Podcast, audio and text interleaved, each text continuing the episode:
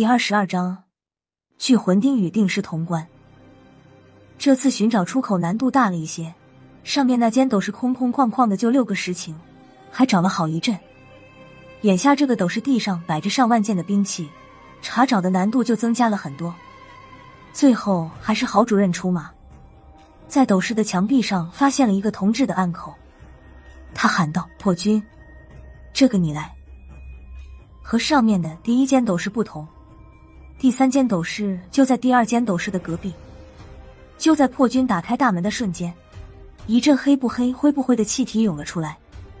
破军瞧见黑气时，脸上的表情顿时变了，喊道：“湿气！”他反应出奇的快，飞速向后一退，脚刚着地就转身向我们跑来。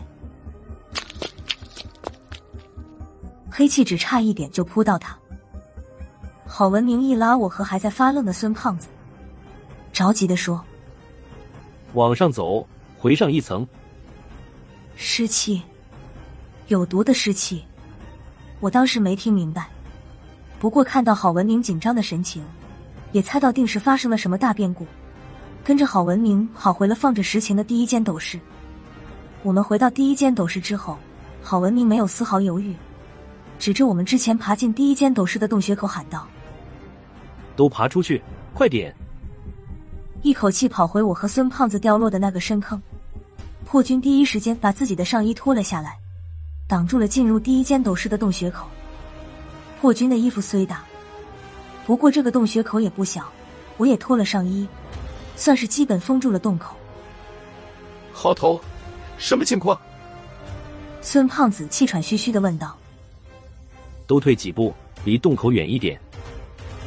郝文明等破军处理完后，才说道：“刚才打开的应该就是放置殉葬尸体的斗室，没想到尸气会这么重。看来传说中百劫王用三千童子陪葬的事情，九成是真的了。”孙胖子说道：“这个百劫活着是国王，死了还要三千童子伺候，真他奶奶的会享福。”郝文明掏出一个小塑料瓶，从里面倒出四粒黄色的药丸，分给我们，嘱咐道。含在嘴里，压在舌头根底下，别咽下去，这是避湿气的。我接过一粒，含在嘴中，麻酥酥的，一股花椒面的味儿。好头，我刚才好像多少闻了一点，现在才含药，来不来得及？孙胖子边说边咳嗽了几声，见没有湿气从衣服缝里冒出来，郝文明的心才放下。他瞅了一眼孙胖子，说。刚才那种浓度的湿气，你要是直接闻到了，当场就能趴地上。我说道：“下面被湿气灌满了，看来是进不去了。下一步怎么办？等欧阳主任派人来救。”那倒不用，一会儿就能进去。破军解释道：“空气和湿气相克，差不多再有半个小时，就能把湿气分解干净。”看样子，刚才那扇门后面就是主墓室了。我刚才大意了，没想到这么快就能到达主墓室。要是早做防备的话，我们也不会这么狼狈。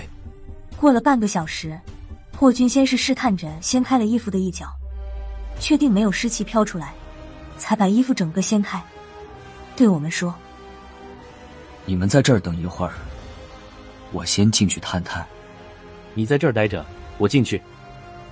郝主任挡在了破军的前面。不是我说，我喊你们，你们再进去。我不喊，你们就在这里继续待着。说罢，郝文明也不理会破军，自己一闪身钻进了洞穴。趁郝主任二探地穴的功夫，我们三个聊了起来。孙胖子先问道：“破军，这个湿气？”不是经常遇到吧？哪那么容易能遇到湿气？我这也是第一次遇到。以前在局里只见过欧阳偏左人工制作的湿气。破军有点累了，索性一屁股坐在了地面上。湿气能凝结起来也不容易，得有足够的空间，又得密封好，又不能见三光，潮气大也不行，小也不行，完事的地点至阴也不行。至阳更不行，就算在民调局干了十年八年的老油条，也可能从来没亲眼见过失窃。听你说的，好像难度挺高。我和大圣第一次出来办事就能遇到，这概率也不是很小嘛。我有些郁闷的说道。破军说道：“那是你们俩命好。以前高老大就说过，要是随便挖个坟就能遇到尸气的话，那和买彩票中头奖的概率也差不多了。”孙胖子还想说几句，斗室里传来了郝文明的声音：“都进来吧，没事了。”我们三个进去后，刚才还一团一团的尸气已经挥发完了。郝文明正站在通往第二个斗室的台阶上等着我们。跟在他的身后，我们重新走到破军开了一半的大门前。真让破军说中了，大门的另一边真是百劫王的主墓室。这墓室大的邪乎，进了这间主墓室，我竟有一种进了民调局地下二层的感觉。里面躺着的不光百劫王一个，在一座巨大的棺椁周围，密密麻麻的躺着几千具已经风干的尸体，捂了几千年，难怪刚才那么大的湿气了。水帘洞里的干尸跟这比起来，算是大巫见小巫了。孙胖子站在郝文明身边，他看出了问题。郝头，不对啊，他们就是你说的三千童子，看着不像啊。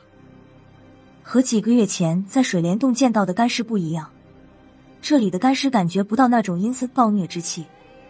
我用天眼看了一圈，这些尸体都干干净净的，没有任何魂魄残留的痕迹。就算有冤魂，几千年前也就转世投胎了，留下的这几千具尸体只能算是脱水的肉干了。有郝文明和破军在身边壮胆，孙胖子也学着翻看了几具尸体，看了五六具尸体后。孙胖子发现了问题，郝文明之前说的是三千童子殉葬，可眼前这些尸体几乎都一脸的胡子，童子他们肯定是不够资格了，说他们是童子的爹倒更有可能。郝主任进门时就发觉了，看来传说经过几千年后，已经走了样。古之国流传下来的文献资料十分有限，关于三千童子殉葬一说，还是从龙门石窟里的一幅壁画得知的。现在看来，龙门石窟这幅壁画演绎的成分居多，也不是十分的靠谱。郝文明顾不上李孙胖子了，别管那么多了，先找暗刀吧。出去了再考虑童子怎么变成大爷的吧。由于墓室太大，里面的尸体又多，一时没有寻找的方向。破军走到墓室中心，拍了拍棺椁，说：“郝头，不如先把棺材打开。”弄不好，暗道就在里面。郝文明犹豫了一下，说道：“下手小心点，别把里面的陪葬品伤了，出去了不好交代。”孙胖子一听要开棺，突然来了精神。没问题，保证轻拿轻放。辣子，一起搭把手。我不是很情愿的走到他跟前。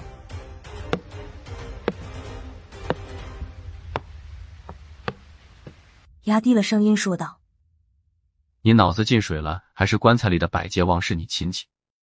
开棺材而已，你至于这么兴奋吗？”孙胖子白了我一眼，用同样的音调回答：“你脑子才进水了。商周时期的古墓，还是个王墓，你猜里面能有什么？随便拿出来个夜壶都能值好几亿。里面就算有棵摇钱树，一样都得上交，和你有半毛钱关系吗？”孙胖子奸猾的笑了一声，没有再理会我，径自向那口大棺椁走去。